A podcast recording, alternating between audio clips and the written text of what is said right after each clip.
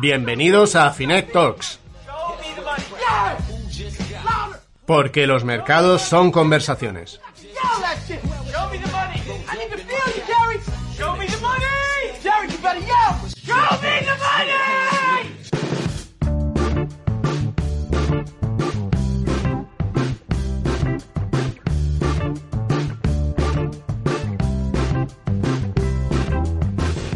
¡Zoom!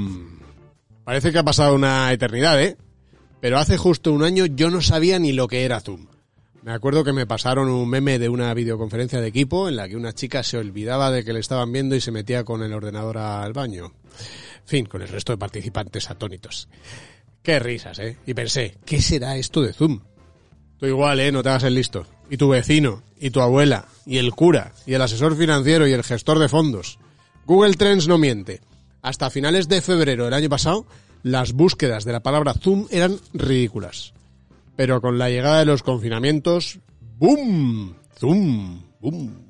Y lo mismo Teams y casi lo mismo Meet. Por cierto, ¿eh? Qué poquitas conferencias he tenido por Skype, que en realidad fue el primero a empezar con las videollamadas. Está claro que te actualizas constantemente o enseguida te pasan por la derecha. Bueno, ¿qué os voy a contar yo a vosotros de cómo se ha disparado el teletrabajo en este último año? Un movimiento que ha tenido un impacto tremebundo en las cotizaciones de muchas empresas, para bien y para mal. Entre las primeras, la propia Zoom, que había comenzado 2020 por debajo de los 100 dólares la acción y llegó a superar los 500 en su máximo del año. En el otro lado, las inmobiliarias de centros comerciales o alquiler de oficinas. Una de las mayores, Simon Property, había empezado en 150 y llegó a caer en 44. Aún no ha recuperado los 100. O Boston Properties, de 150 a 75. Por no hablar de las aerolíneas o los hoteles especializados en viajeros de negocio. En España, NH, ha llegado a caer de los 5 a los 2,1 euros. Ahora bien, en los últimos meses ha pasado justo lo contrario. Algunas de estas empresas llevan una buena caída desde sus máximos y algunas de las más castigadas en la pandemia han logrado una buena recuperación. ¿Ha dejado esto una oportunidad de volver a subirse a las compañías que más se benefician del teletrabajo eh, tras el recorte? ¿O al revés, mejor ir vendiendo estas acciones para centrarse en las que más se beneficiarían de la vuelta a las oficinas? Vamos a debatir sobre estos temas hoy en este nuevo episodio de Finet Talks. Ya sabes, este podcast de finanzas que intentamos hacer ameno y hasta divertido. Un objetivo que perseguimos el equipo de contenidos de Finet, con Sara Rivas, Asun Infante, Antonio Villanueva, que también lo produce, y servidor, Vicente Baro. ¡Empezamos!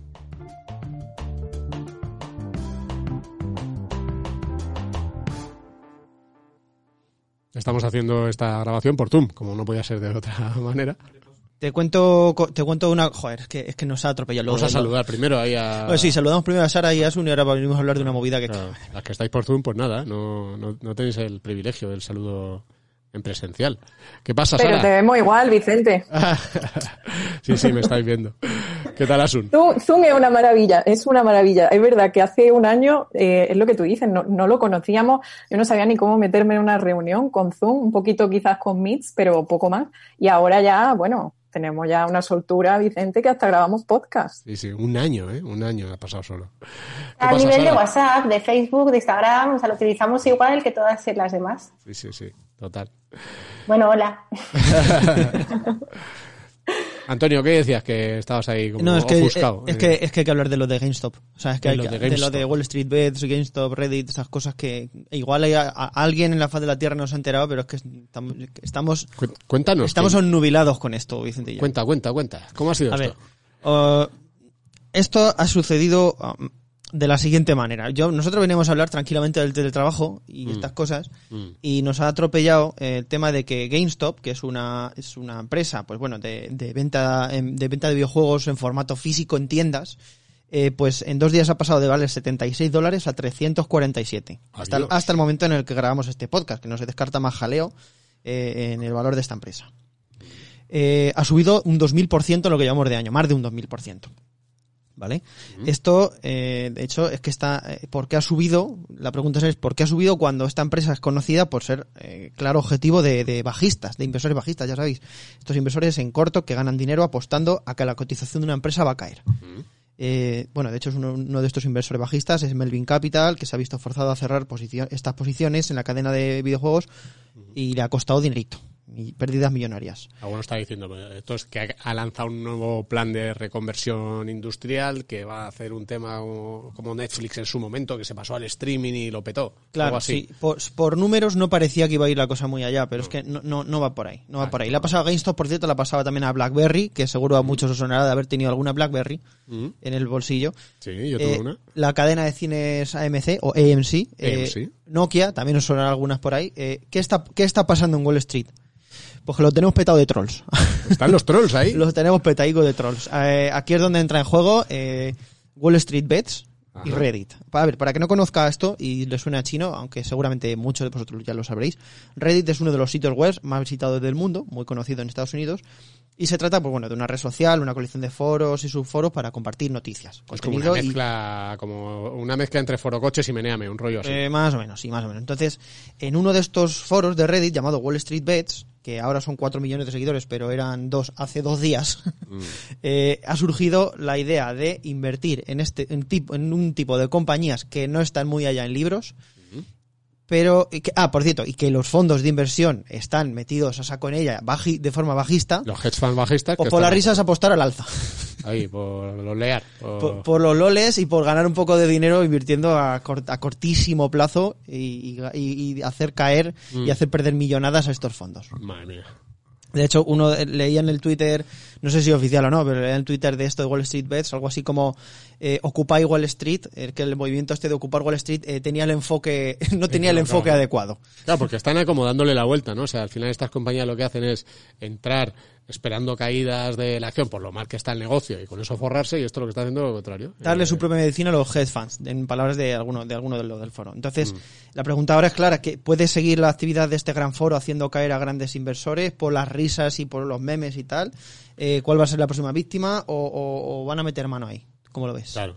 Hombre, eh, entiendo con la, la SEC, que es la eh, CNMV americana, con lo que vigila en un principio lo que pasa en las webs y, lo- por ejemplo, yo recuerdo a san- sanciones a asesores allí por haber hablado de un determinado acción en redes sociales sin haber dicho que lo tenía en cartera. O sea, imagino estará súper pendiente de estas cosas. Eh, dicen que están vigilando estas acciones, eh, se reconocen que puede ser difícil, pero que están trabajando con los reguladores para ver qué medidas pueden tomar y controlar un poco, un poco esto. Eh, a ver, eh, esto, esto es posible que vaya al alza cada vez más. Eh, No, no se descarta. O sea, estamos hablando, mm, ya teníamos las redes sociales, ya teníamos formas de comunicarnos de forma masiva entre nosotros. eh, y ahora lo que tenemos cada vez más es brokers muy baratos en la- a la- al alcance de nuestra mano. En un móvil, de, de- en dos o tres clics, mi cuñado de Alcorcón se puede comprar una empresa de Indonesia. ¿Sabes? Que no sé por qué, pero bueno, por lo que fuere. Por lo que fuere. Entonces, eh, esto y encima cada vez más barato y cada vez más accesible, pues lo que está haciendo es que esto eh, pueda ser, eh, lo, de- lo de los loles no lo sabemos, pero que mm, acciones coordinadas y masivas de, de redes sociales puedan darse cada vez más. En valores poco líquidos por lo general, o sea, son valores que han ido a menos. Pero claro, dicen, venga, vamos a mover entre todos Apple. Pues Claro. hombre, a lo mejor no. A lo mejor, A por lo que sea, pues A un lo mejor cuesta un poquito porque tiene mucho volumen. puntito o algo así, o dos, lo puedo mover, pero... Pero claro, estos valores que tienen poca liquidez realmente lo, lo puedes hacer. Hombre, pensemos aquí en, en España, pues algunos de los valores con más posición de los bajistas. Yo que sé, en su momento Bankinter o en su momento Sabadell, que ahora no sé ni cómo están. Pues claro, si se pusiera de acuerdo todo, todos estos fo- foreros de Reddit para, para comprar acciones, pues a lo mejor le metían en un problema, a, a- en este caso, a, a esos hedge funds bajistas, ¿no? Con lo cual, bueno, Imagínate a Bengoa. Guau, Bengoa, claro, es que eso puede pasar.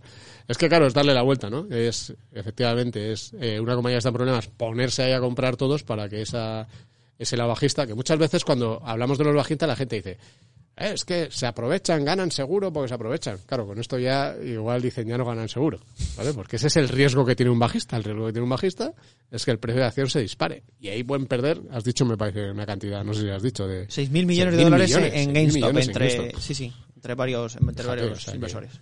Bueno, pues interesante. Iremos viendo ahí cómo pasa. Esto de, de las apuestas tiene su punto. Por Tiene un vídeo, tiene un vídeo esto, ¿eh? Igual lo lanzamos pro- prontito. con el tema de las apuestas, ¿Qué pasa? que hay una apuesta viva aquí en esta en, en este podcast.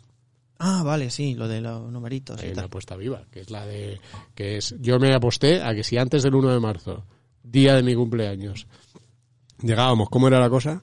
¿A 8.000 suscriptores era? No, 8.000 ya los tenemos. Ah, Vicente. 10.000. A Ahí. 10.000 suscriptores. Entre- La de 8.000 me parece bien, porque así ganamos la cena ya.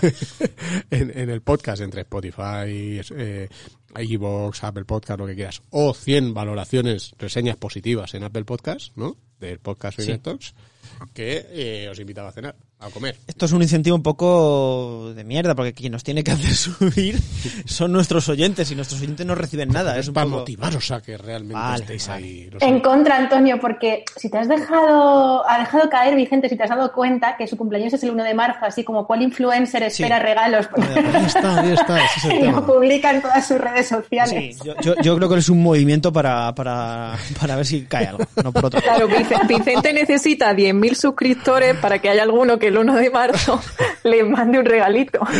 Exacto. Sé exacto. yo, unos bombones, un libro de esos que publica tanto ahora en Twitter. Eh, eh, está, eh, eh, aquí, aquí hay una campaña de difamación tremenda. Yo lo hago por el hecho de que se conozca cada vez más Finet Talks. Vale. Y por ese hecho de que el López de Hoyos 135 segundo C podáis mandar ahí los regalos. Perdón, eh, que es donde tenemos la oficina. Así que, muy bien. Bueno, pues eso. Bueno, ahora- ahora ¿Cómo con el es- cómo está? teletrabajo- Minu- Minuto de resultado, ¿cómo está? ¿Cuántos seguidores tenemos ahora? Eh, 8.000 y pico, no me no sé 8.000 y pico, arriba abajo. Y Exacto. en Apple Podcast, Ah, reseña. eh, 80 por ahí, creo. 20, lo tenéis a huevo. Venga. ponéis a hacer ahí amigos que hagan reseñas y ya está. Bueno, vosotros también, ¿eh? Si os gusta esto, eh, solo si os gusta. Si no, no, no, no, no os pedimos que hagáis nada. Pero si os gusta, dais ahí un like, una cosita, lo compartís, se lo mandáis por WhatsApp a todos vuestros colegas que habéis hecho desde que empezasteis el colegio, todo eso. Te iba a decir que el tema de los regalos en, aquí en la oficina, no sé si ah, cada vez estamos menos aquí con el tema del teletrabajo. Eso también, eso también. O sea, no que- sé si nos, lo reci- nos enviáis el lunes, nos llega a lo mejor otro lunes.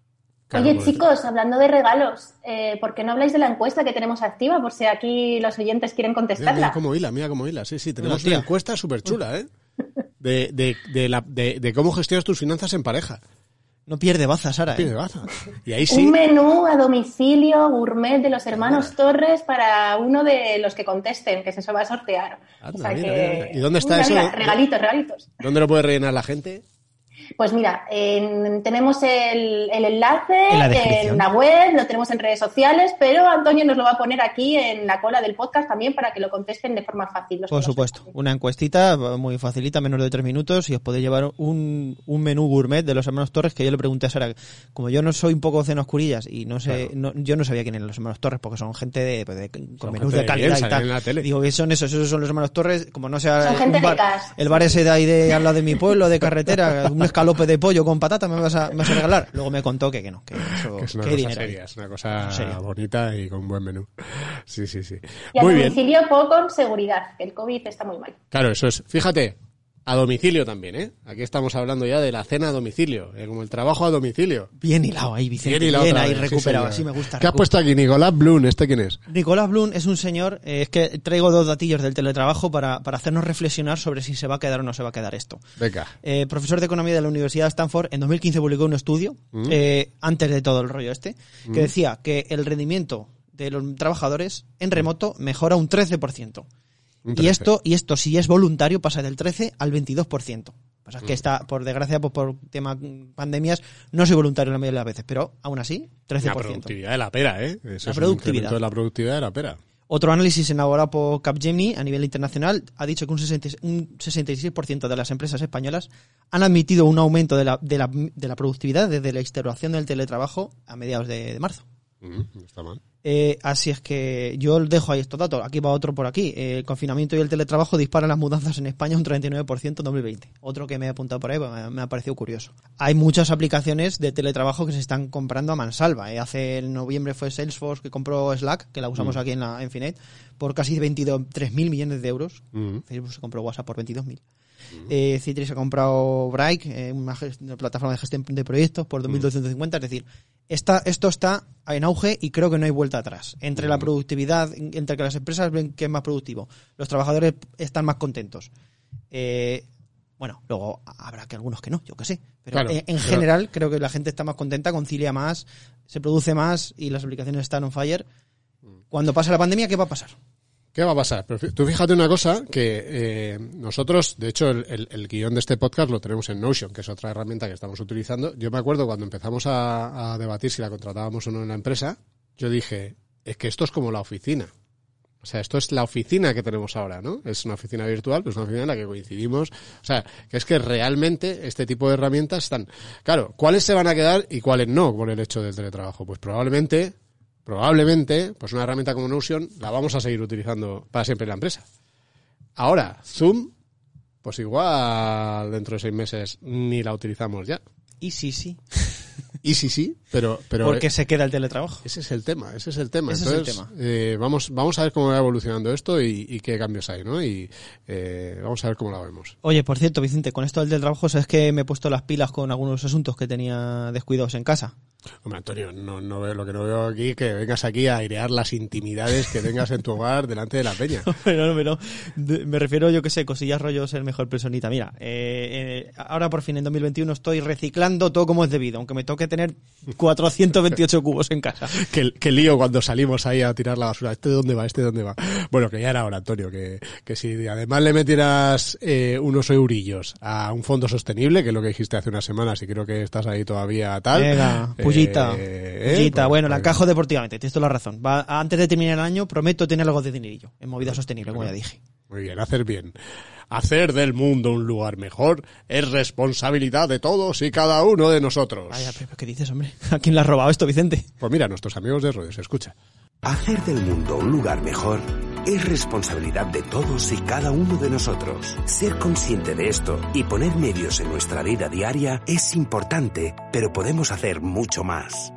La economía sostenible nos permite aumentar nuestros ahorros y apoyar a quienes trabajan por un mejor equilibrio social y natural. Invertir te beneficia a ti y también a los demás. Vamos a ir ya con nuestra entrevistita de la semana, ¿te parece? Me parece. Fenomenal. Eh, vamos a ello. Eh, os va a gustar, ¿eh? Porque es uno de los fondos, ya veréis, ya veréis, que ha tenido una mejor rentabilidad reciente. Bueno, no me enrollo. Vamos con nuestra entrevista de la semana.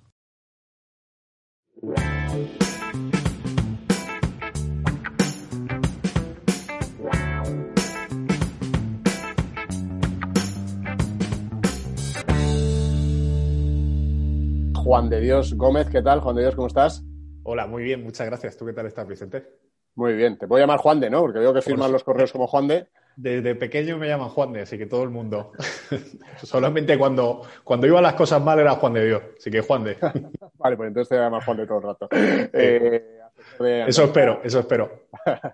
asesor de Andrómeda, eh, Value Capital, eh, junto con Flavio Muñoz, lanzasteis este, este bueno, asesoráis el lanzamiento de este fondo de inversión, eh, que bueno, que no está yendo nada mal, ¿no? Desde su lanzamiento. Cuéntanos ahí, una- vamos, Pues, yo voy a, este- voy, a, voy a contarte las cifras, yo tengo aquí abierta la, ficha del fondo en Finec, Sí, y aquí pone a tres años anualizado 18,65, sí. eh, a 12 meses 31,62%, o sea, no, no está mal, ¿no? Desde que habéis eh, iniciado la andadura. Yo creo que eh, es bueno, la verdad. O sea, tres años, como dices, casi un, casi un 19-20%. A cinco años creo que estaba en torno al 15%, nosotros poníamos la carta y el año pasado hicimos un 36 y pico por ciento de rentabilidad. Estoy así hablando números grandes que, que al final eh, sienta un poco las bases o da un poco de estabilidad a la gente que se piensa, dice, joder, estos chicos que están aquí en el fondo, que además se nos ve jovencillos, dice, lo mismo estos están aquí para dar el pelotazo y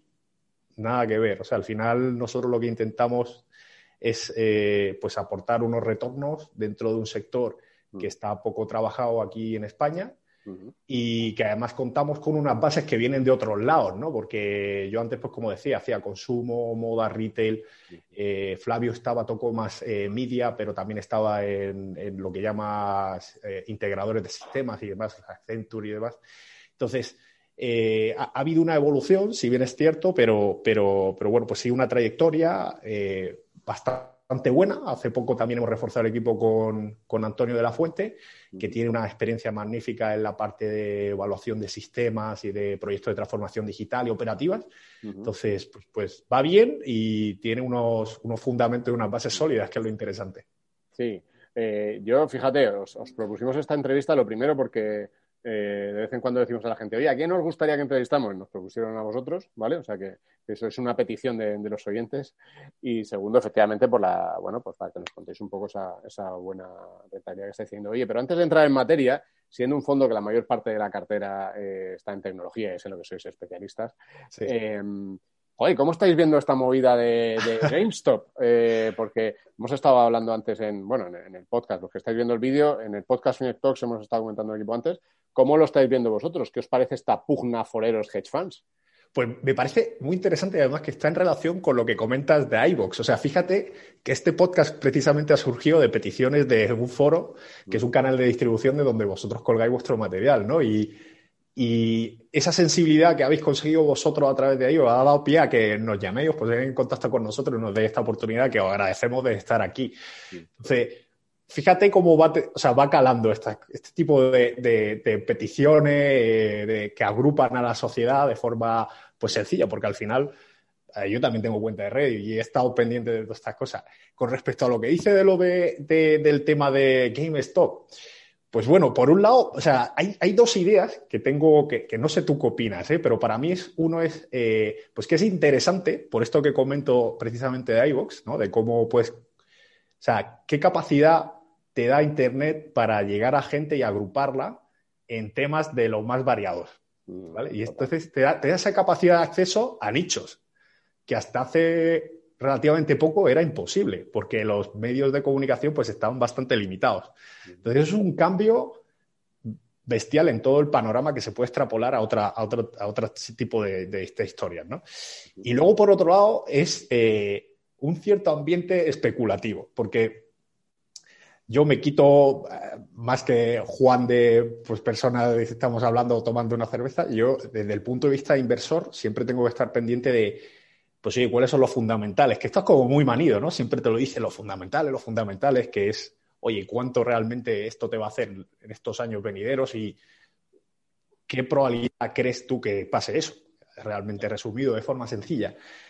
Y, y, eso es lo que, eh, si tú echas un ojo a cómo está el, el, el, esa empresa en concreto, que bueno, yo en profundidad tampoco es que la haya trabajado mucho, pero bueno, sí que tengo cierta idea. Entonces dices, vale, esto realmente es por el tema de, de David contra Goliat, que he estado leyendo yo artículos sobre esto, ¿no? De cómo vamos a tumbar eh, desde un foro a a, un, a, los, a los hedge funds, ¿no? que siempre están denostados, sobre todo en estos últimos años, eh, de cara al público ¿no? o al cliente retail. Sí, esa batalla, ¿no? Esa... Una batalla, ha sido realmente una batalla. No hay detrás ningún tipo de fundamental que soporte eh, ese empuje, sino más que nada el...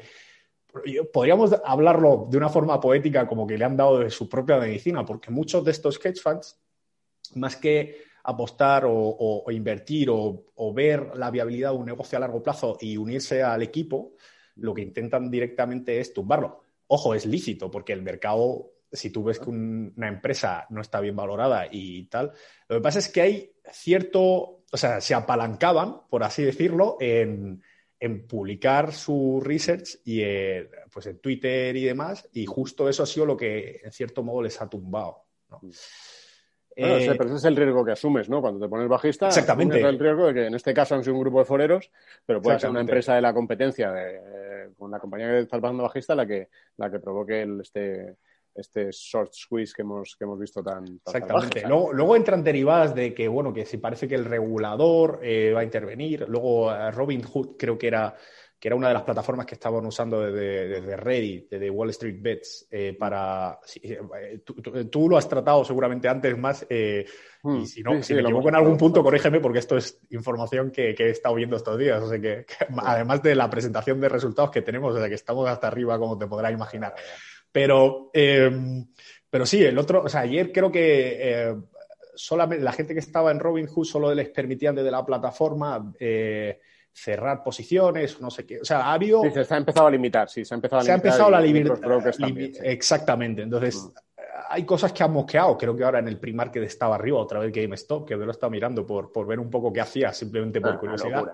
Y, y, luego, además, eh, que esto te aporta gran eh, sensibilidad cuando te empiezan a llamar amigos para preguntarte si estás dentro de GameStop, eh, pues dices, madre mía, esto, esto es la patata caliente. Pero. Pero bueno, por eso, eh, dos ideas, lo que es interesante y a la vez especulativo. Además, en un mercado que no sé si vosotros habéis tenido la, la oportunidad de, de, leer la carta, pero nosotros la verdad es que somos conscientes de, cuáles son las valoraciones, de dónde nos movemos y, y, si bien es cierto que seguimos encontrando oportunidades de inversión, es decir, eh, la cartera que ahora no es la misma que estaba hace un año en términos de peso mayoritariamente, porque posiciones tampoco es que abramos muchas. Intentamos ser largoplacistas y, y, bueno, ver, que, las cosas tienen sentido eh, eh, en un periodo de tiempo amplio para nosotros estar también tranquilos, no estar haciendo trading ni nada de esto. Claro. oye, ese retorno que hemos visto antes, al final, para quien no os conoce, ¿verdad? ¿Cuáles han sido las claves un poco de conseguir esas, esas cifras?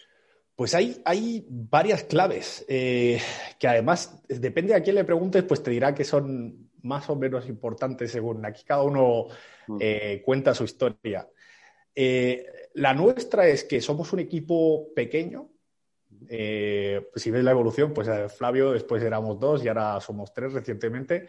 Mm. eso te aporta una flexibilidad a la hora de tomar la decisión y un tener, como dicen, las manos en la masa y tener una sensibilidad y una granularidad y una visibilidad que yo creo que en otros sitios más grandes se pierde. Eh, y lo decimos con uso de razón, es decir, con, porque sabemos qué, pasa en otros sitios, ¿no? Tanto desde el punto de vista del buy side como desde el punto de vista del sell side. Entonces, esto te, aporta, primero, eh, pues eso, como comentaba, ¿no? Una flexibilidad que otros sitios no tienen. Eh, y luego también una, una, sensibilidad eh, que se nota, porque al final tú eres el que está trabajando las compañías, tú eres el que está pendiente de eso y, estás, ahí, estás ahí encima, o sea, no queda otra.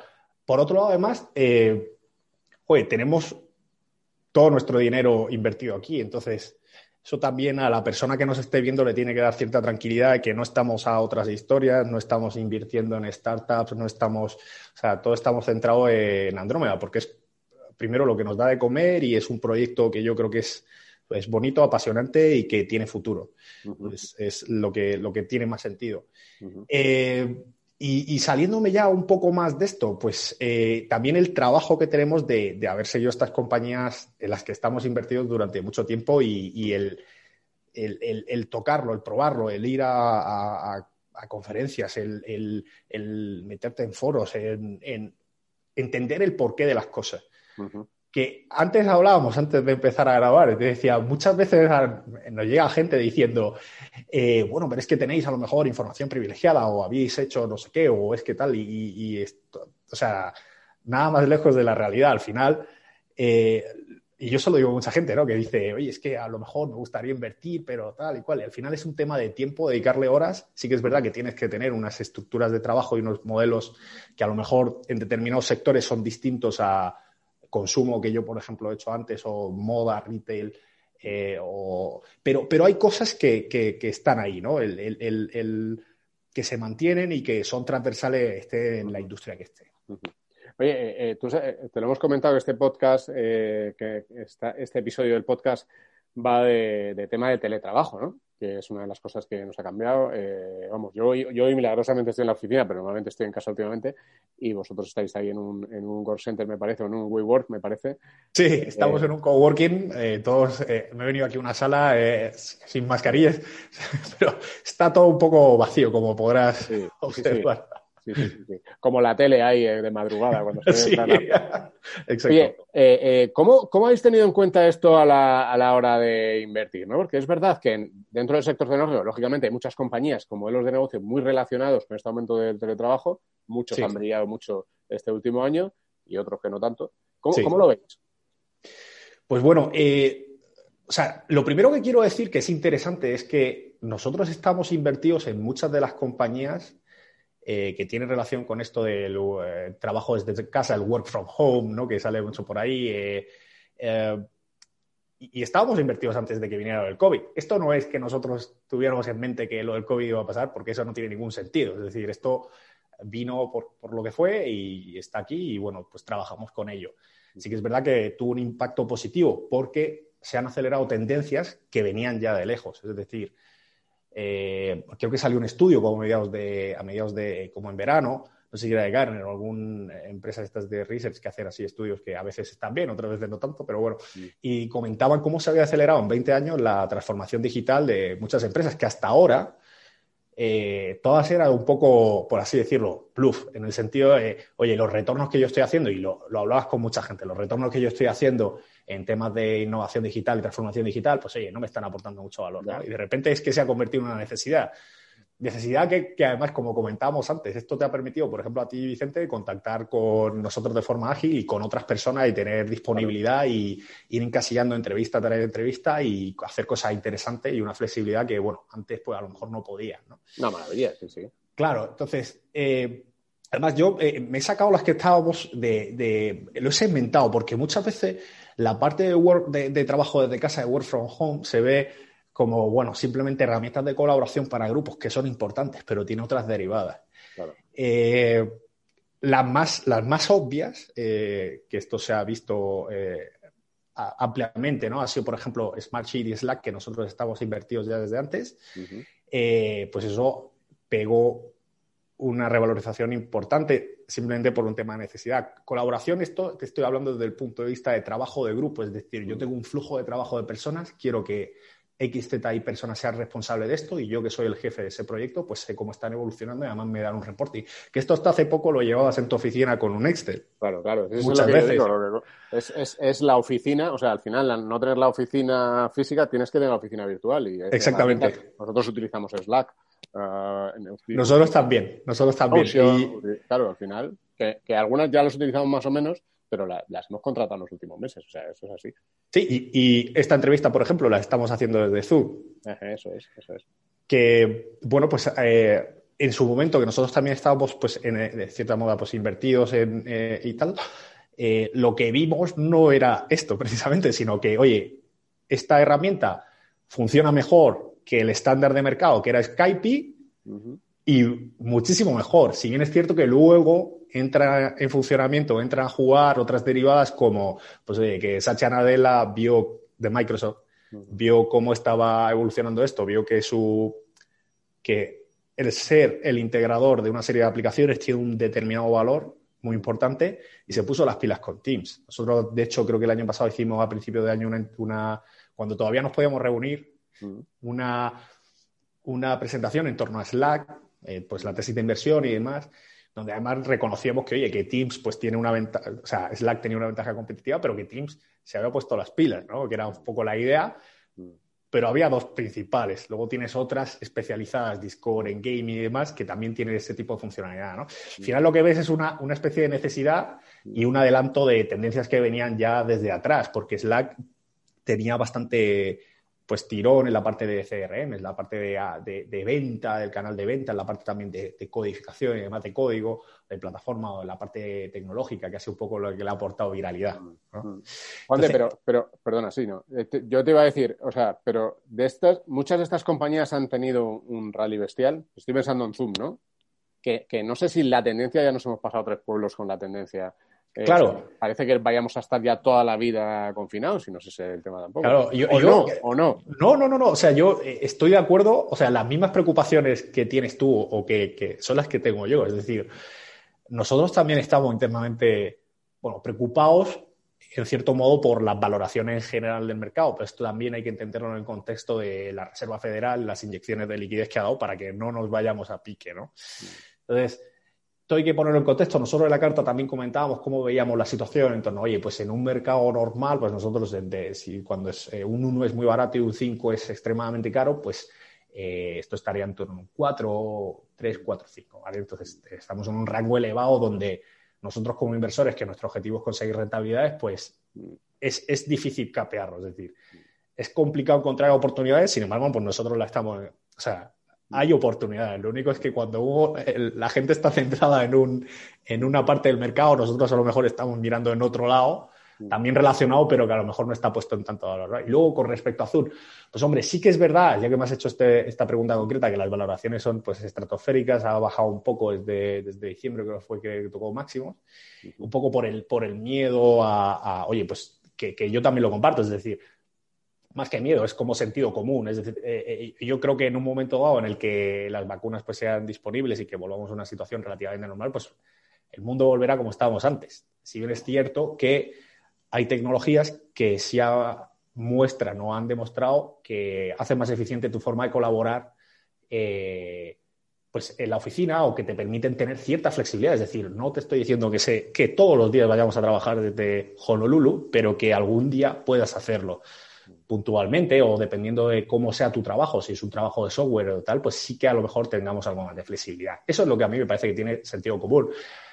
Y ahí entra en juego lo que nosotros veíamos antes y te explicaba, que es, si bien es cierto que a lo mejor las valoraciones no están, digamos, están un poco alejadas, digamos, de lo que es fundamental, llegará un momento en el que esas valoraciones pues ya sigan su curso y se, y tengan unas proyecciones de crecimiento pues previas a las 2019, donde pues tú no es una herramienta magnífica, Teams también que va a integrar, que tiene integrado vídeo, pues también, y, ya entras más en un tema de competencia, no un tema macro externo, y de cómo juegan esas dinámicas competitivas, que a lo que nosotros pues también eh, nos dedicamos siempre. Mm. Que, sí, eh, y, con respecto a esto, que también me, me, gusta, porque muchas veces la gente solamente se queda en esto de herramientas de colaboración dentro de la oficina, pero es que luego esto tiene cantidad de derivadas, como por ejemplo la parte de e-commerce, o sea, empresas que hasta hace poco no tenían necesidad, porque no había necesidad de poner un e-commerce y que se estaban planteando, oye, pues me voy con Shopify, que me cuesta 30 dólares 30 euros al mes y que es eh, una especie de puzzle donde yo monto mi e-commerce y yo además que tengo experiencia tanto en montar de Shopify como de Magento y demás, mm. te puedo decir que hay una gran diferencia. Mm. Entonces, tienes distintas derivadas por un lado, tanto desde el punto de vista de colaboración de equipos, como desde el punto de vista de e-commerce, como desde el punto de vista de media, como desde el mm. punto de vista de pasarelas de pago, como Adyen, que la tenemos en cartera, la tenemos desde antes. Y otro súper importante también el tema de la, de la seguridad, de la ciberseguridad, de que tu empleado, ¿vale? Está trabajando desde casa, pero ya mi círculo de donde yo tenía antes, que era la empresa, donde yo pongo mi firewall y tengo mi caja donde estoy tranquilo, pues estoy seguro y todo lo que entra viene por aquí, mm. eh, eso ya se ha roto, ¿no? Tienes que derivar a otro tipo de cosas y una empresa de estas que se ha visto muy beneficiada ha sido, por ejemplo, Octa, dentro del segmento de seguridad, con el cambio de pasar de firewall a lo que es mi identidad y con mi huella dactilar conectarme a una serie de determinadas cosas. Mm, mm. Eh, fíjate, nos has hablado ya de algunas de las principales posiciones que tienes en cartera de, paso, ¿no? Shopify, Microsoft, con el tema de Teams, Octa. Eh, tenéis también entre las principales, te quería preguntar por esto, American Tower, eh, que con el tema este de Telefónica, eh, ¿cómo, lo habéis, ¿cómo lo habéis visto? Pues a ver, eh, la adquisición yo la veo como... El mercado se dice que ha pagado demasiado o, que a Telefónica le ha venido muy bien porque ha pagado mucho. ¿Vosotros estáis de acuerdo con eso? A ver, siempre se piensa que se ha pagado demasiado por las cosas, pero luego si resultan, la gente borra esas noticias enseguida o la quita de la me mente. me acuerdo yo, mira, hablando además La memoria es muy selectiva, ¿eh? Es que hay que tener cuidado con estas cosas. Joder, perdón por el taco. Me acuerdo yo de, cuando, de cuando Google compró YouTube, que me parece que fueron mil y pico millones de dólares, nos pareció una barbaridad. Fíjate el chollo que ha sido para. Claro, o sea, muchas veces visto, visto desde. Visto desde. O sea, es como. hay que tener un poco la mente abierta y verlo un poco más a largo plazo. Y, mm. O sea, si ves, si lo miras por múltiplos, sí es cierto que se ha pegado un, se ha, pagado un premio significativo. Mm. Pero por otro lado, tienes eh, un cambio eh, que viene de la mano del 5G y de la necesidad, casi diría, casi es obligatorio el densificar desde el punto de vista de torretas, desde el punto de vista de small cells, aunque ahí hay debate, todo lo que es la infraestructura de telecomunicaciones. Entonces, eh, yo lo veo como positivo. Eh, ya veremos a largo plazo si esto juega mal o, regular o tal. Luego por ahí tienes a Celnex. En Europa ahora mismo hay, hay, bastante movimiento en este sector y es bastante interesante, la verdad. Nosotros también hemos visto valor, el movimiento este pues se viene a un mercado desarrollado. Es verdad que American Tower también tiene algo por India, que es un país, pues eh, tiene distintas dinámicas y demás. Y, a nosotros nos parece interesante por esto que te comento, o sea, el tema de la densificación, el tema del 5G, que muchas veces suena como, bueno, ya me están vendiendo la moto otra vez del 5G, pero hay que entender qué se necesita y al final es explicado de forma sencilla distintas capas de espectro y cómo optimizas según tus necesidades eh, eh, esa disponibilidad. hablando en cristiano para que nos entendamos, que en vez de tener eh, lo que sea de megabytes o gigas de disponibilidad, pues tengas muchísimo más, ¿no? Y eso te permite o te abre el abanico mm. a una serie de posibilidades. ¿Qué pasa aquí? Que hay que tener también cuidado. Es, oye, hay que tomarse esto como, pues, pues hay que tomar, hay que medir los tiempos, porque realmente las cosas, estamos hablando de infraestructura que viene por detrás de la infraestructura de telecomunicaciones. En Estados Unidos ahora están con las subastas que se han publicado, se van a publicar eh, dentro de poco, creo, las subastas de espectro. Hmm. Entonces, todavía se está formando digamos, lo que es, todavía se está cogiendo las piezas para conformarlo. ¿De acuerdo? Lo que sí es verdad es que nosotros, pues, como, como sabíamos la publicación y comentábamos, nosotros vemos que hay una oportunidad ahí. El tema del múltiplo, pues siempre a corto plazo se ve que todo es caro, pero, pero luego a largo, pues se demuestra lo contrario. ¿no? El tema del 5G, lo que pasa es que va a ir rapidísimo, porque como está entrando con las vacunas que nos... ¿No? sí, bueno. Eh, eh, ¿Cómo era? Eh, yo además vi en, en- Madre mía, vi que en Ama- o sea, además de esto, eh, bueno, había grupos por ahí que lo que comentábamos antes justo de cómo Internet te permite llegar a nichos de mercado, que puede ser bueno y puede ser malo. Porque se estaban organizando grupos también que defendían, bueno, aparte de que la Tierra era plana, pues Sí, lindeces como eh, me he comprado, o sea, para me he comprado una caja de Faraday que lo que hace es realmente quitarte que tú puedas sacar ondas y recibir, recibir información y he puesto mi, mi router y eh, mi wifi, o sea, todo lo que es tus componentes para conectarte a internet en el wifi de tu casa, lo he puesto dentro de una caja de Faraday y no me llega la conexión, ¿sabes? Como, o sea, hacen cosas que no tienen sentido y eso es un poco... Tiene muchas cosas buenas por un lado y por otra otras tantas malas. Pero sí, la verdad es que es curioso lo, que, lo de, lo de esa, esa, esa oleada que hubo con el tema del 5G y como las vacunas y demás. Bueno, Juan de, tenemos que ir terminando porque si no Antonio me regaña, que dice que me paso siempre en las entrevistas. Luego Sí. cuando las hace él también se pasa, pero bueno. Entonces, bueno aquí esto, es, esto eh, pasa siempre. te, voy a, te voy a hacer un par de preguntas más que tengo por aquí apuntadas Sí, eh, y te pido que me las respondas con brevedad para ir cerrando ya, si te parece. sí, ¿vale? sí. La primera, mira, bueno, te voy a hacer una que de hecho no me había apuntado, eh, que es, eh, fíjate, yo antes estábamos hablando de, de- de Slack, por ejemplo, ¿no? Eh, eh, y, y vosotros en, en cartera tenéis Salesforce también. Sí. Yo siempre digo que si la primera vez que empecé a utilizar en una empresa Salesforce hubiera comprado acciones sería multimillonario, ¿vale?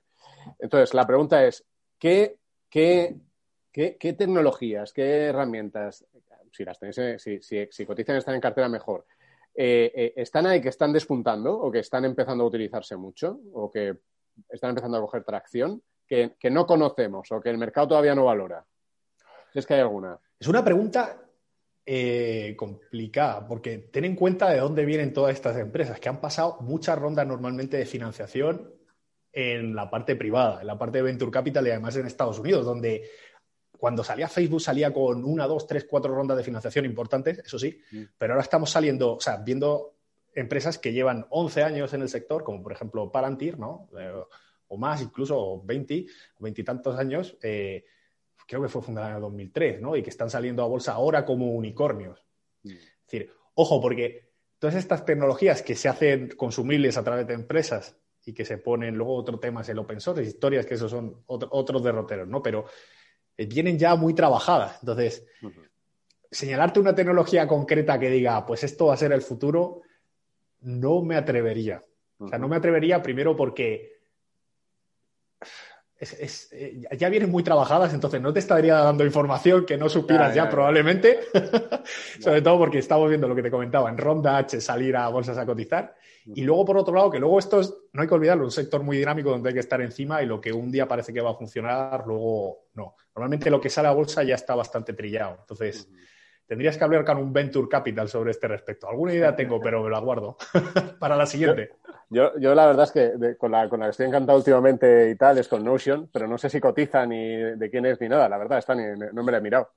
Hombre, Notion está muy bien, la verdad. Eh, nosotros aquí internamente utilizamos Evernote, por ejemplo, pero Notion sí que va muy bien. Incluso se utiliza no solo para, para la hora, ya, como te digo, es que fíjate que está por el tema más privado. Eh, Claro, Notion, sí, sí, eh, si no me equivoco, es privada. No sé en qué ronda de financiación está, Mm. pero, pero bueno, o sea, tiene, tiene un caso de uso bastante interesante como sustitutivo de, de lo que sería el blog de notas, por un lado, pero luego también para agrupar. Yo conozco gente que tiene eh, blogs en Substack y los publica y publica las nada. entradas Es una maravilla. ahí. Para, o sea, es- te, aporta mucha flexibilidad, incluso para, para código, para cuando tienes que codificar algo lo que sea, pues, te- o sea, bueno, pues como ves, es más por la parte, la innovación y demás, viene por la parte de Venture Capital, cruza el chance, como dicen, chasing the chance, ¿no? El- cruza el, el- el- el barranco este que tienes que pasar para hacerte masivo y, mucha, y sale a bolsa, ¿no? Pocas compañías han salido con, con, con ronda de financiación bajas últimamente, entre otras cosas porque hay una gran concentración Claro. de capital ahí. Claro, lo iremos viendo. Oye, y la última, eh, en cartera, vosotros tenéis sobre todo compañías americanas. Sí. Eh, ¿por, qué, por qué no tenéis más asiáticas que, que ahí la innovación también está disparándose eh, o, o en Europa, ¿por qué no?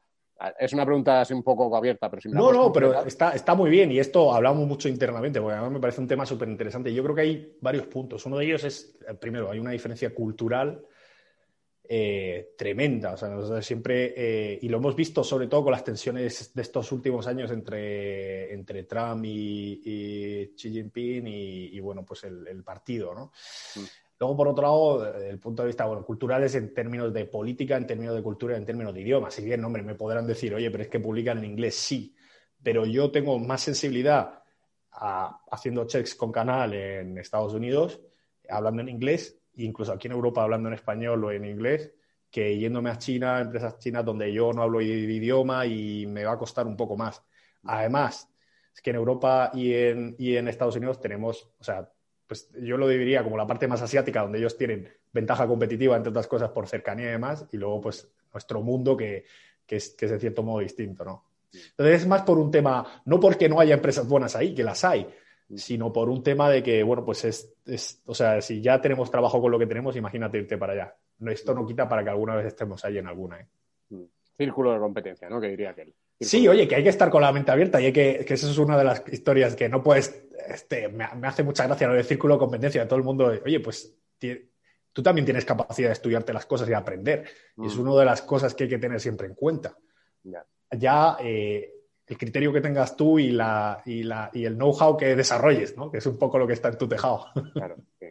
Bueno, Juan de, ha sido un, un, gusto tenerte por aquí, conocer mejor eh, cómo estáis viendo la situación, lo que tenéis en cartera, pues no, yo creo con ejemplos muy, muy interesantes sí. eh, y de, de, estas tendencias que estamos viendo. Sí, sí, sí. Así y nada, nada, bueno, gracias. gracias a vosotros por, por, invitarnos y esperemos que podamos repetirlo en alguna otra, eh, de forma presencial.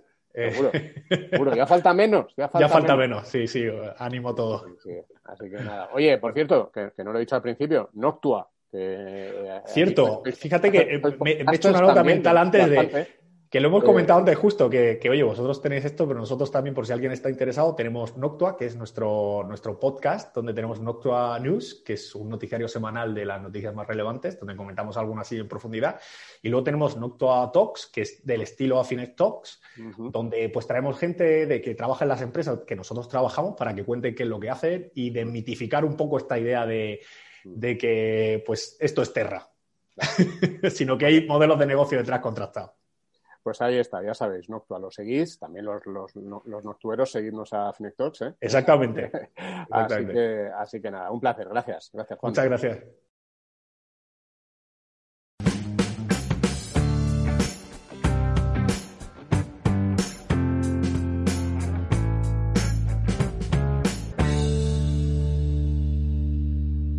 Y vamos ya con, con quien está entrando por aquí, que es Asun Infante, con su lista, con la lista de Asun.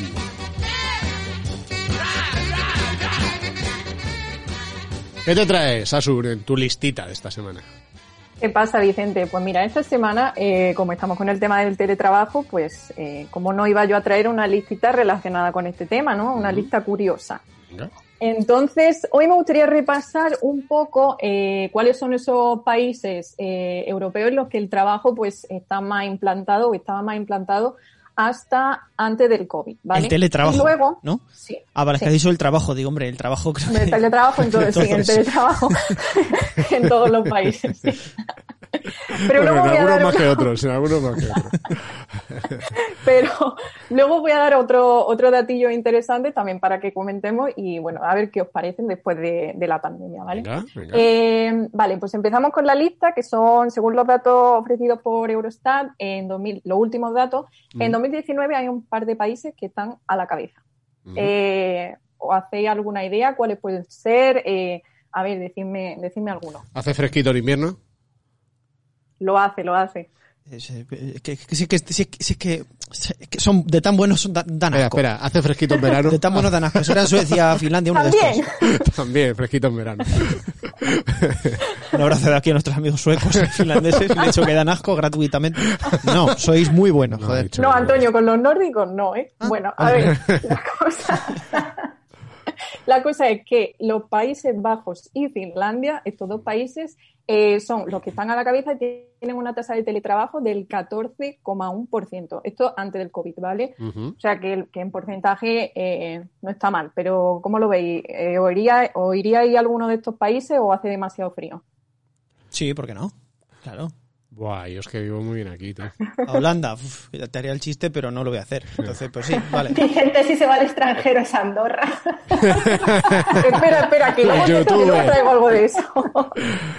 A ver, bueno, el siguiente, el siguiente en el ranking, bueno, sería el segundo, porque estos tienen la misma tasa. Eh, el siguiente, ya todavía por encima del 10%, es Luxemburgo, ¿vale? Eh, aquí en Luxemburgo hay una tasa de teletrabajadores del 11,6%, que tampoco está mal. Todo esto antes Bueno. de COVID, ¿no? Porque que ahora igual Sí. se ha modificado, pero está bien, está Claro. bien saber antes de, antes de estar forzados todos Claro. a teletrabajar lo que había. Bueno, Exactamente. además- Después comentaremos el después. El caso curioso de Luxemburgo es que puede que eh, muchos de esos además sean en, di- en distintos países que estén a 30 o 40 kilómetros de Luxemburgo. Porque claro, Claro. como hay tanta gente que en realidad trabaja en Luxemburgo, pero, pero que tiene la oficina pues al lado, ¿no? En los países que están al lado y que cruzan todos los días, entre comillas, la frontera para, para, para ir a Luxemburgo, eh, pues este es un, es un país que es bastante curioso, la verdad. Ujú.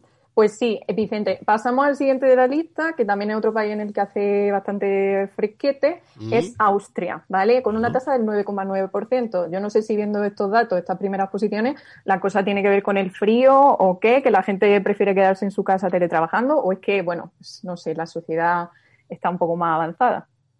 Bueno, o no- yo no sé por qué, pero sí, es, es verdad que es verdad que coincide, ¿no? Son sitios así. Lo de Países Bajos parece que está claro, ¿no? Porque tienen allí como hay muchísimas empresas, mira, por ejemplo, de nuestro rollo fintech y tal, muchísimas empresas en Holanda también que, que- que tienen la capacidad de teletrabajar. Mm. Sí, sí, Así sí. es. Sí. Vale, pues en siguiente posición tenemos a otro país nórdico, aquí ya estaríamos en Dinamarca, también con una tasa del 7,8%, que, que tampoco está mal.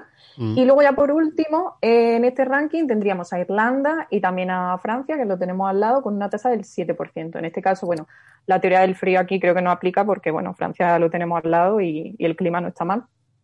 No, bueno, si te vas al norte igual sí, ¿eh? A ver si, a ver si, a ver si vas a ser de las regiones del norte donde hay más teletrabajo. Eso sería interesante verlo. Asun, ¿y España? ¿España cómo va?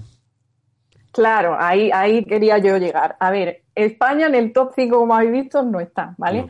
Y está muy mal, o estaba muy mal posicionada en este ranking. En concreto, llega casi hasta el puesto número 20, eh, con una tasa del 4,8%. O sea, está regular si lo, si lo vemos con los países que estaban a la cabeza que tenían más de un 14. Pero está mejor que hace otro año, porque España, pues hace 10 años tenía una tasa del 3,3%. Yo creo que España, después del COVID, aunque nos pongamos mejor, va a subir en ese ranking. Yo, yo creo que se están viendo los beneficios del teletrabajo, ¿no? Somos muy latinos, somos muy latinos. somos muy latinos para enseguida, "Ah, venga, vamos, vamos, a trabajar todo, venga. No sé. Y a lo mejor no. Tú estás ahí, tú- yo te veo en otra posición, Vicente. No te veo tan, tan Yo, confiante. eh, yo en casa, eh, bien, o sea, por las mañanas bien, pero cuando empiezan a llegar los niños es imposible. Claro, es que estamos en eso, que los que estamos muy Ahí ya la con conciliación regular. Y luego, y luego eh, siendo mucho más productivo, que los que, que yo creo que lo soy y lo somos, al mismo tiempo pierdes el rollito de cultura.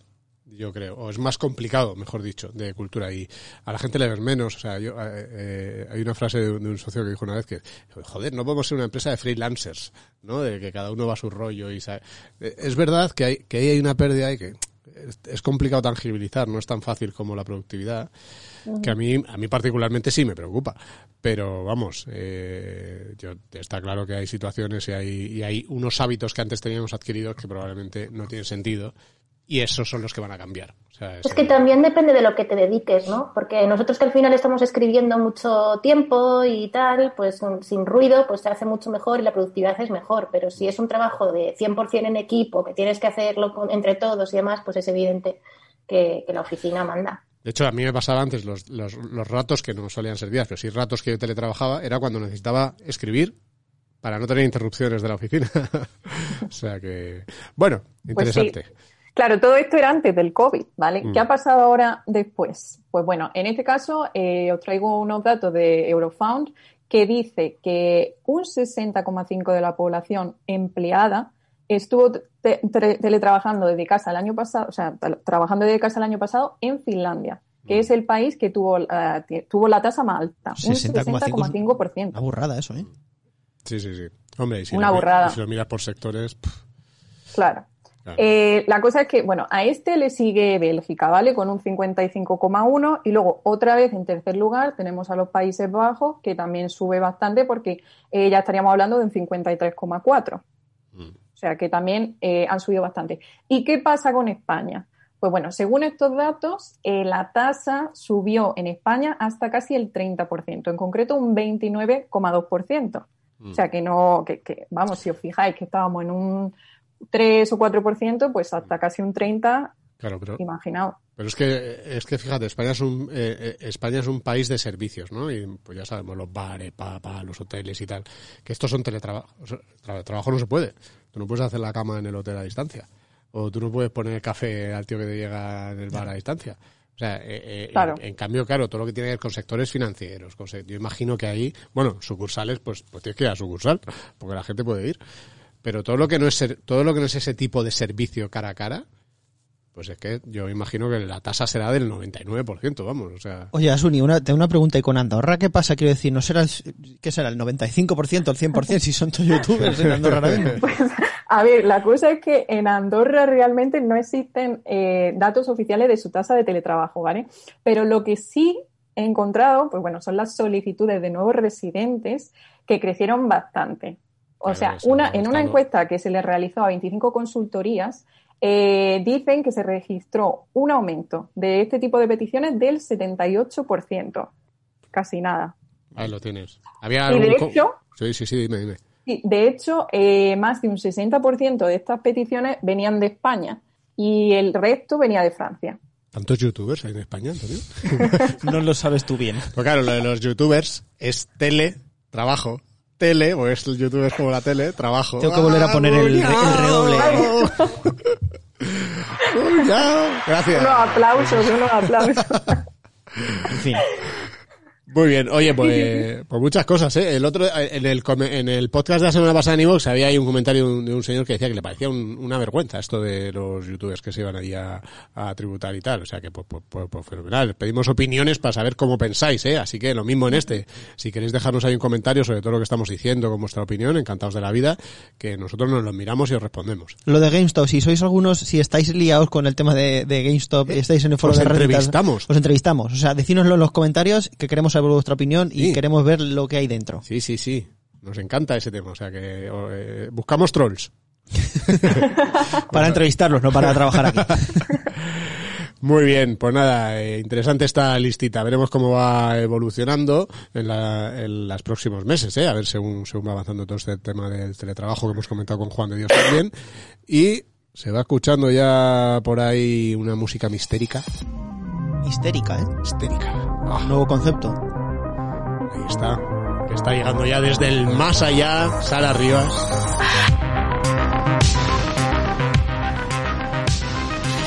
Que a ver qué nos va a contar, ya sabéis, ¿eh? yo siempre lo recuerdo porque siempre hay alguno nuevo que llega. En esta sección lo que hacemos es que un titular gordo que hemos visto, pues lo explicamos como las implicaciones que tiene, el más allá de ese titular.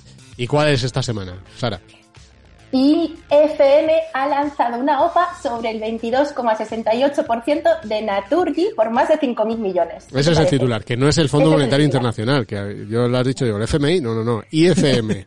Y FM, he dicho y FM. FM, ¿no? No, sí, pero yo eh, quería Ah. hacer el chiste. Son cosas de Vicente, es, eh, el chiste. sus cosas, sus chistes financieros. Sí, sí, sí, sí. Mis telechistes.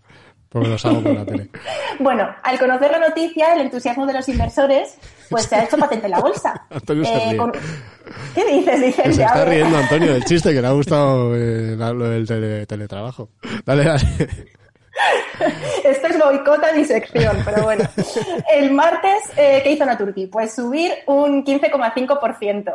El miércoles ya fue más suave la cosa y subió un 0,7%. Mm. Eh, El caso es que se ha situado en los 22,35 euros por ahora Mm. y con ello pues lleva un 18% en 2021 y se coloca como segunda firma más alcista del IBEX 35. Para los que no sé, para los que digan Naturgy, no me acuerdo, es la antigua gas natural.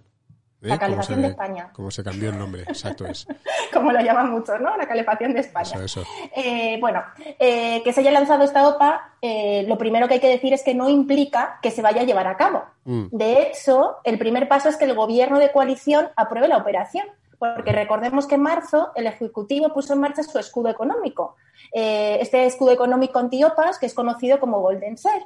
Eh, ¿Qué es lo que impide? Pues la toma de control o la adquisición de un porcentaje superior al 10% de una empresa española sin el consentimiento del Ejecutivo. Mm. ¿Por qué se hizo esto, Vicente?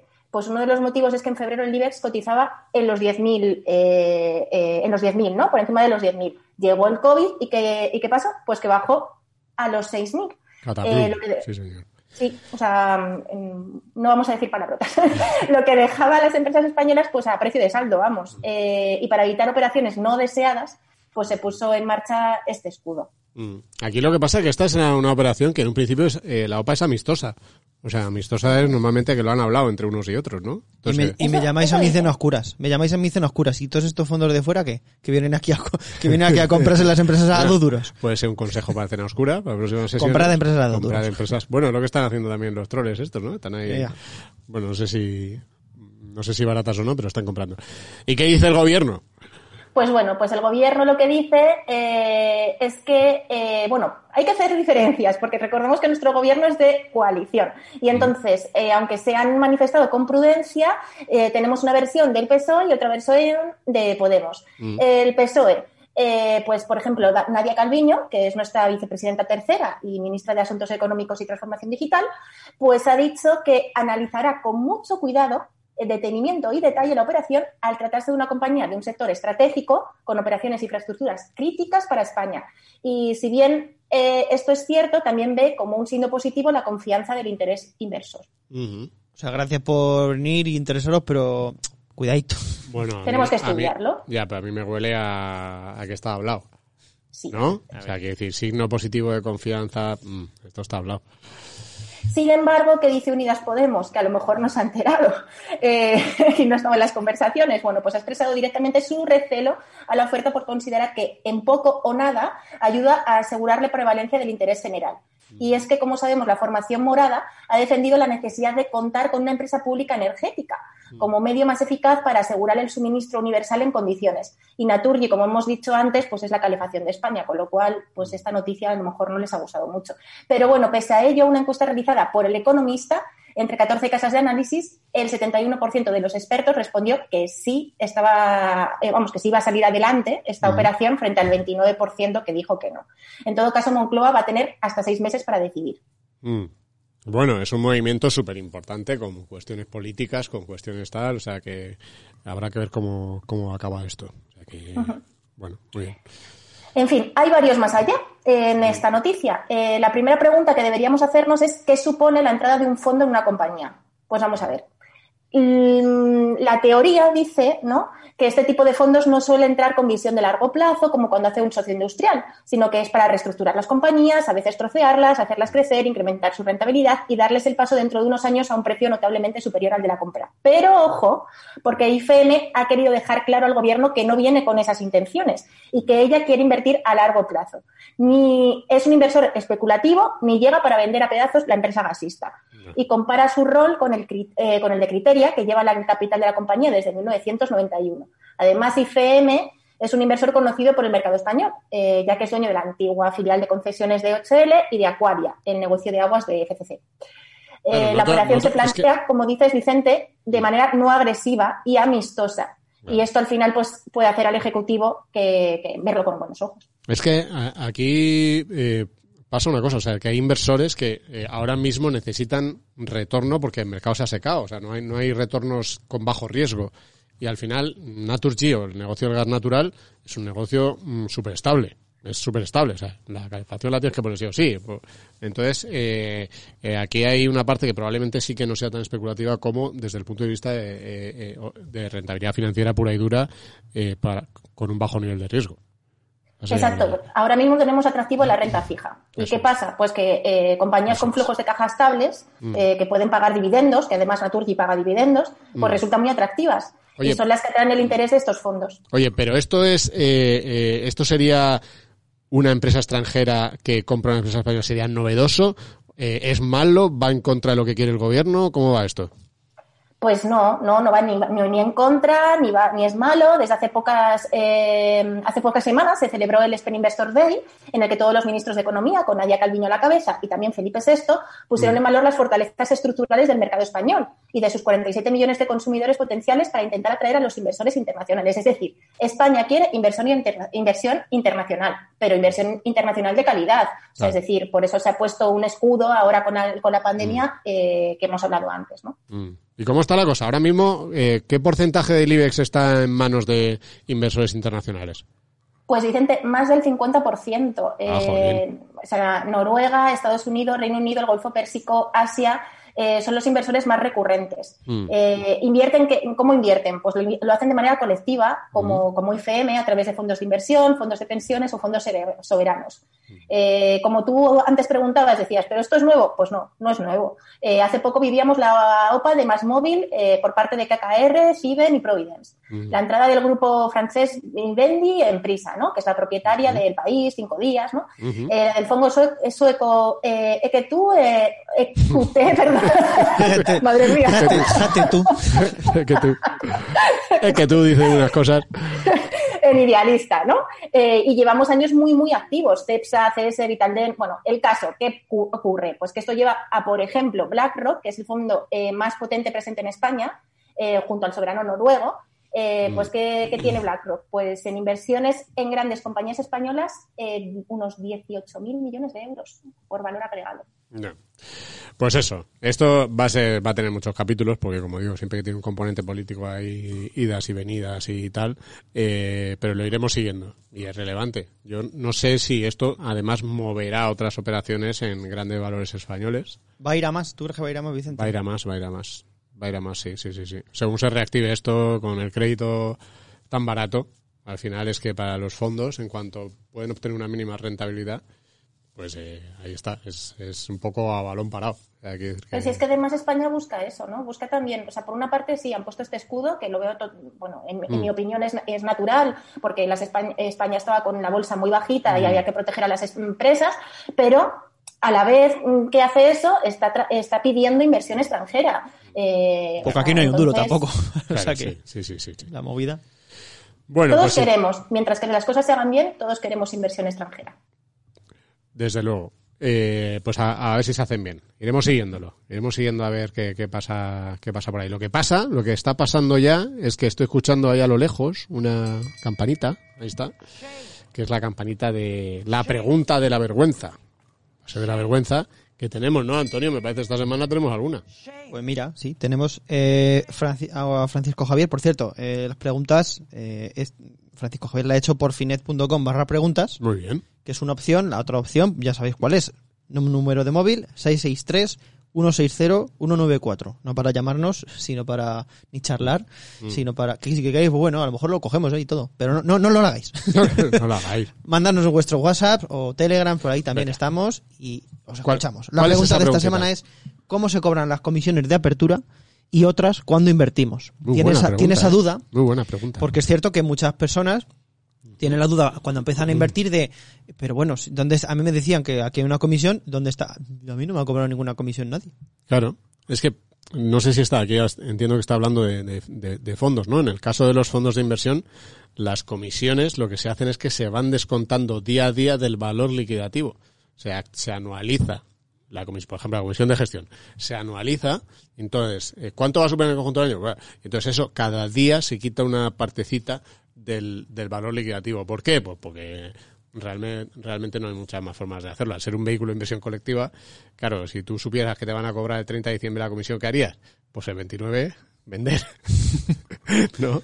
Entonces tiene que ser una manera, una, entonces claro, eso, con eso fastidiarías al resto que les tocaría pagar al resto la comisión que tú no has pagado. Entonces tiene que ser una manera que, que todos los días que los partícipes vayan pagando esa, esa partecita que les toca de la comisión. Pues mira, una respuesta similar es la que le ha dado Antonio Jiménez, de eh, asesor de Ma- Mafre Gestión Patrimonial, asesores, en fines.com barra preguntas. Le ha respondido, pues eso mismo, que la comisión de gestión y depositaria del fondo, así como la de éxito, se va descontando de forma prorrateada, diariamente, de forma directa, sobre el balón liquidativo. O sea, no es que te vayan a poner, no vayas a ver 20 euros de comisión, pum, te bajan de repente, sino que poquito a poco te lo van descontando. eh, Ahora bien, ahora bien. Por ejemplo, alguien que contrata una cartera eh, gestionada, por ejemplo, un robo-advisor, o por ejemplo, mm, la cartera gestionadas de CaixaBank de la Smart Money, o las de, yo qué sé, o OpenBank, no sé qué, o sea, o la- cualquier tipo de carteras gestionadas que ahora tienen todos los bancos un montón. Ahí el, el pago sí es explícito y en la mayoría de los casos está siendo trimestral.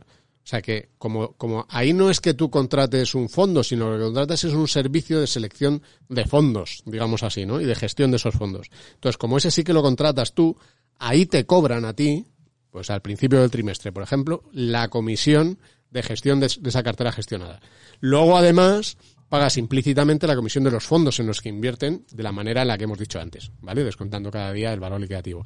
Pero ese servicio de asesoramiento de, gestión de la cartera discrecional, ese sí se te cobra por delante con un cargo en cuenta corriente de que normalmente casi todos lo hacen trimestral.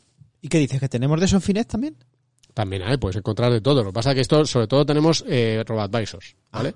En los robo-advisors, que este es el, el método eh, más común, hay un escaparate en el que podéis encontrar ahí las distintas opciones dentro de los robo-advisors y elegir la que... Os dejamos el enlace en la descripción. Sí, a los que nos escuchéis siempre somos unos pesados, Sí. ya lo sabemos, pero bueno, Sí. por si queréis mirarlos, ahí están. Sí, sí, sí, sí. Sí, la Wikipedia tiene menos enlaces que las descripciones nuestras.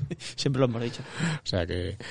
Muy bien, pues esta es la pregunta. Os recordamos 663-160-194. Venga, a ver si para la semana que viene nos dejáis una nota de voz, que nos gusta también escuchar vuestra voz eh, haciendo preguntas. ¿eh? Eh, que no pasa nada, sí, la pregunta de vergüenza no pasa nada. Y vamos a ir ya con el consejito que ahora siempre tenemos. Consejito, no concejito, estoy pensando en los concejales. Eh, con el consejito del Cena Oscuras, que ya escuchamos su sintonía. A ver, no, no, no os quito mucho tiempo, ¿vale? Que ya vamos fuerísimas de tiempo. Solo, solo diré una cosa. Jóvenes que invertís por las risas y el meme desde TikTok, Reddit, Discord o de donde toque. Si queréis invertir por las risas como estos de Wall Street Bets, hacerlo con poquito dinero, ¿vale? Mm. O sea, no, no invirtáis una pasta creyendo que estáis en la nueva GameStop, que conforme vienen las risas, vienen luego los llantos, como dice vuestra madre, ¿eh? Así que, igual no me ha salido muy cena oscuras este, pero es de los consejos más sinceros que he dado aquí nunca. Bueno, eh, también, eh, aprovechar a rellenar los botecillos estos de gel hidroalcohólico de casa con los que os ponen en la puerta de cualquier restaurante. Eso también, ¿eh? Eso también. No podía faltar ahí el, el toque. O sea, tú te vas ahí con el bote y te pones en la puerta del restaurante a darle hasta que lo llenas, ¿o qué? Eh, sí, sí, sí, puede ser que no miren mucho, que no miren mucho y ya está. Pobrecicos restaurantes, eh, no lo hagáis, ¿vale? que bastante tienen los restaurantes estos días como para encima estéis Hay sisándole algunos gel. que, que pulsas y no finaliza, o sea que por lo menos estarías ahí contribuyendo a que no se desperdiciase. Apuñados al bolsillo. Bueno, pues ahí está. Nos ha puesto un señuelo de un consejo de cena oscura honrado por delante para luego meternos el de coger el gel rastreo, hidroalcohólico. El rastreo. Pues con esto yo creo que nos faltaría ya la canción de la semana. Y que con eso y con vuestras recomendaciones y vuestros likes y esas cosas acabamos. ¿Cuál es la canción de la semana? Pues os traigo, yo es que so- soy muy fan de, de- del género eh, canciones de humor, rollo rap que hacen. En España no se lleva tanto, pero en América se lleva mucho con grupos como del de Lonely Island y demás. Y hay una canción de, de Trip y Tyler, and Tyler, que no la conoceréis muchos, pero en 2016 sacaron Hardly Working From Home, que era una parodia riéndose un poco del teletrabajo, de, de que te metes en- ahí en, en Facebook cuando no debe, no sé qué. Esta, os, os dejamos también el enlace Sí. de la canción, que está muy divertida. Más que escucharla, leer lo que dicen también, que es muy divertido. Que, que lo vamos a poner en el enlace con, que va con subtítulos, así lo, pode- lo podéis ver en YouTube también, ¿no? Si ponéis ahí la musiquilla después, o luego cuando lleguéis a casa, si estáis corriendo o lo que sea, os lo, os lo ponéis y lo podéis ver. Vamos a darle caña a ver qué, qué tal suena. Dad, I gotta go. I'm working. Working hard or hardly working. Dad, we've been over this. Just because I work from Chistecito, home does not mean that I. Never mind, I gotta go. Uh, this one goes out to my 1099s and my LLCs, those people that work from home. Trippin' Tyler. That's right. In parentheses, featuring Avon. Oh, yeah. Close parentheses. It's 9 in the AM, so I get out of bed. Open up Facebook to see what everyone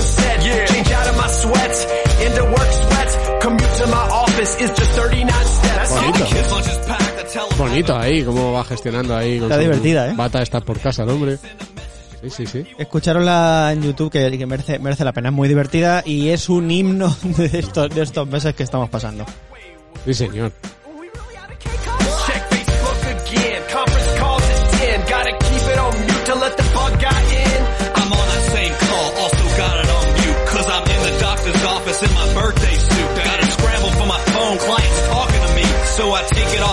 Yeah, uh, I agreed.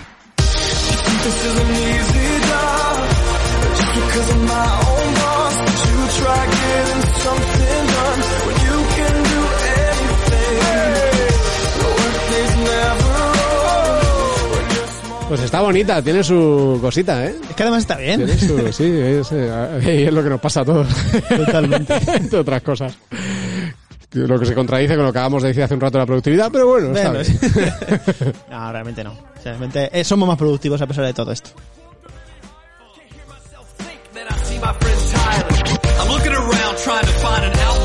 I think there's only one. Sir, can you scoot out a little Pues muy bien, muchas gracias a todos por haber escuchado este podcast. Eh, ya sabéis que nos tenéis ahí en Finet para lo que queráis. ¿eh? Eh, nos vemos la semana que viene, nos escuchamos en un nuevo Finet Talks. Un abrazo. I got a deadline. I gotta get back to this. Wife's like, take the kids. They're late for the practice. Checking the mail for a check, cause I'm tired of being thrifty. My main client pays net 250. This is an easy job. Just because of my own